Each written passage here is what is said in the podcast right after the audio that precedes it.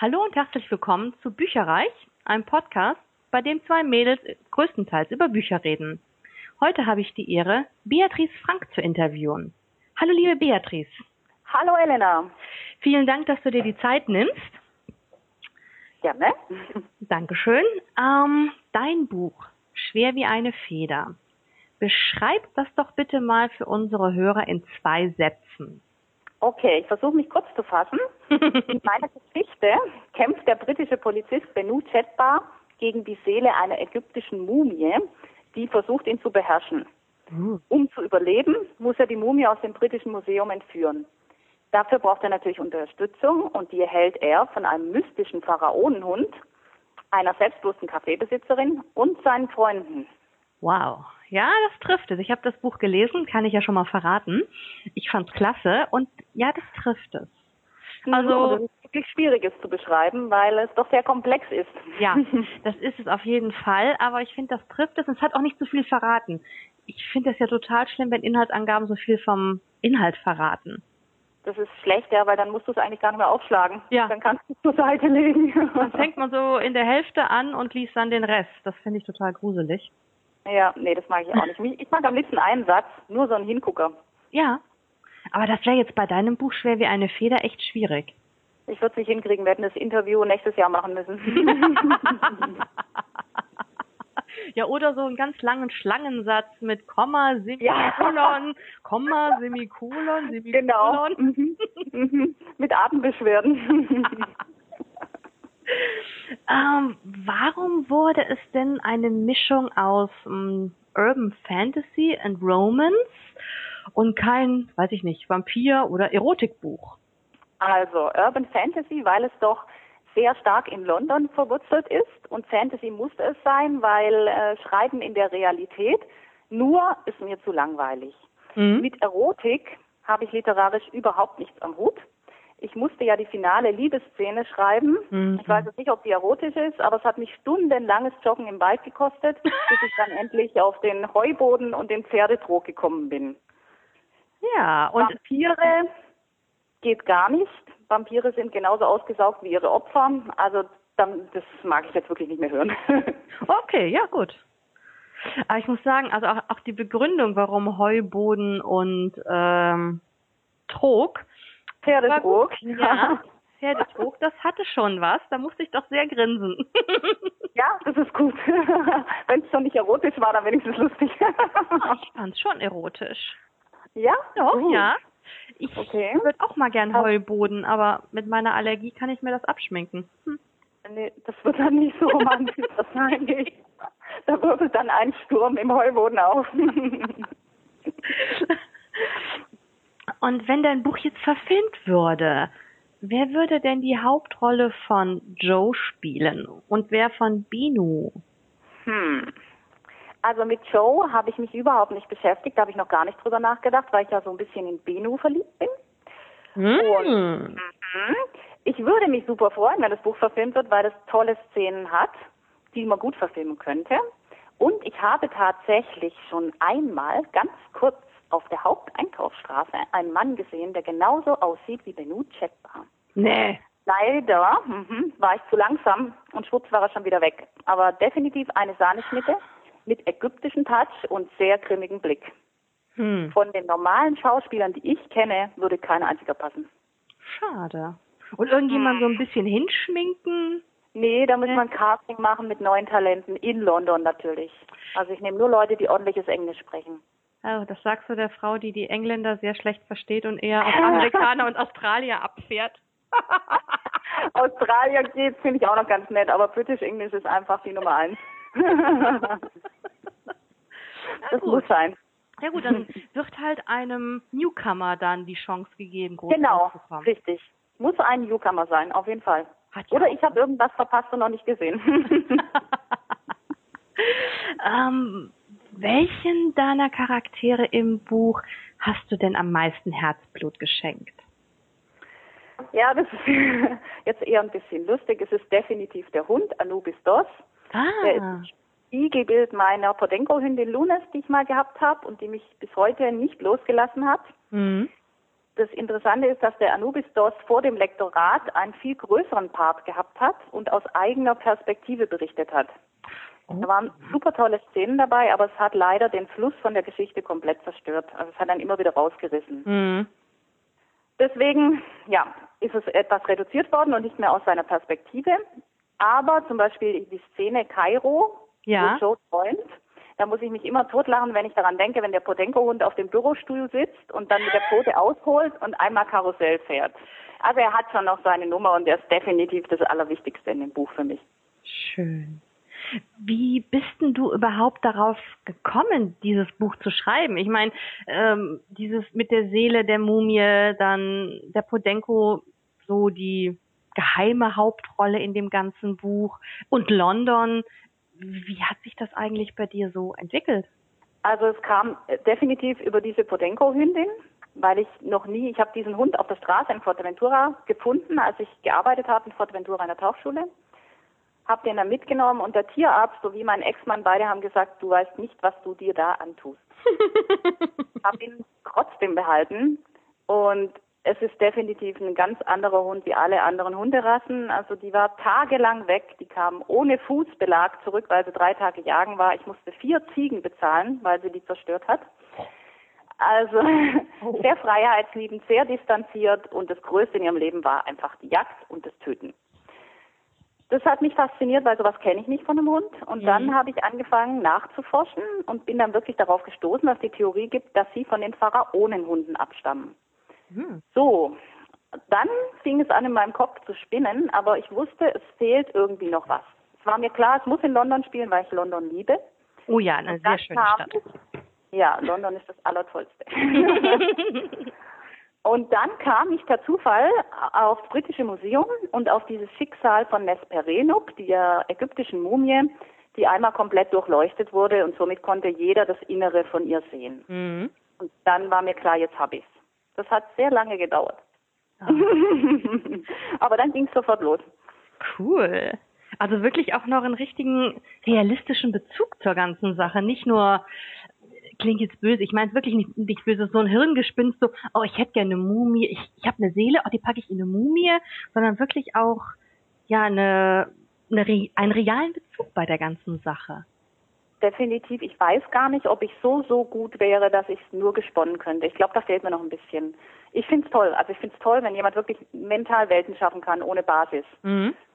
Aber ich glaube, so weit wäre ich noch nicht. So ein bisschen Bezug brauche ich. Sonst schwebe ich, glaube ich, so ab, dass es keiner lesen will. Und das wäre schade, weil also wie gesagt, schwer wie eine Feder. Ich fand's gut. Es hat mich sehr gefesselt. Ja, ich würde es nicht sagen, wenn es nicht so wäre. Ähm, es hat mich gefesselt. Ähm, ich habe abends so oh, noch ein Kapitel, Augen fielen schon zu und ah, ja. Hm. Also sehr schön. Doch, also es war sehr interessant. Auch die Figuren fand ich sehr lebendig. ja. Wobei ich Joe manchmal echt bewundert habe, wie sie, wie leidensfähig sie sein kann. Ja. Also, glaube, ich Gut, aber wenn man sich, wenn man sich den Benu vorstellt, ich meine, nur liebe Männer sind das langweiligste auf der ganzen Welt. auf jeden Fall. Von daher kann ich, ich kann sie gut verstehen, ja. Und der Typ sah ja wirklich toll aus und ist ein Traumtyp. ja, also, ach ja, schon, schon sehr interessant. Also da kann man wirklich über die Figuren sich auch Gedanken machen, finde ich. Weil sie Ja. halt Ecken und Kanten haben, ihre eigenen Charaktere und so lebendig sind. Richtig, das stimmt. Das macht auch voll Spaß, die zu erfinden und mit denen groß zu werden. Das ist cool. Ähm, klar, neben äh, Schwer wie eine Feder empfiehlst du natürlich den Lesern. Aber welches Buch würdest du den Lesern und Hörern noch empfehlen? Ja, jetzt wird's äh, äh, eigentlich sehr konservativ. Ich wandere weit in die Vergangenheit. Das Buch meines Lebens nach wie vor ist definitiv das Business des Dorian Gray. Es gibt für mich nichts Besseres. Aha. Warum? Das, der Schlüsselmoment in dem Buch ist ja, dass man ein, es wird ein Porträt gezeichnet von Dorian Gray und das Porträt ist praktisch das Bildnis seiner Seele und er bleibt immer jung. Das Bildnis verändert sich aber mit jedem Vergehen, das er durchzieht. Also alles, Mhm. was er Schlechtes im Leben macht, gibt ihm schlechte Gesichtszüge. Er versteckt dann dieses Porträt auf dem Dachstock, ist aber komplett abhängig von diesem Bild und muss immer wieder hochgehen und schauen, wie würde ich denn wirklich aussehen. Ja. Und diese Idee hat sowas von ja, Leidenschaft, Spannung und auch äh, Philosophie dahinter, dass ich das total liebe. Also für mich ist das Allergrößte. Und Benucet war übrigens fest der Meinung, dass jeder so ein Porträt auf dem Dachstock hat. ja, stimmt. Das äh, kam da ja auch mehrfach zur Sprache genau, in dem Moment. Ja. ja, richtig. Das ist ein sensationelles Buch, wirklich. Ich sollte es vielleicht auch endlich mal lesen. Oh Gott, noch nicht gelesen. Unbedingt. Ich empfehle es wärmstens. Wirklich, okay. ist genial. Oh, super, schon wieder ein Buch mehr auf meiner Wunschliste. Halleluja. Ja, obwohl es so, obwohl es ja so alt ist, ja, ja und in einer ganz anderen Zeit spielt, ist es einfach nur genial. Schreckliche Verfilmungen, was mit diesem Buch alles gemacht wurde, ein Drama. Aber gut. Na gut, ne, wie gesagt, meine Wunschliste wächst und gedeiht. Halleluja. Ja, die ist gut. Gleich mal vorschieben. ich habe auch noch ein paar Quickies für dich. Mhm. Was liest du lieber, Roman oder Sachbuch?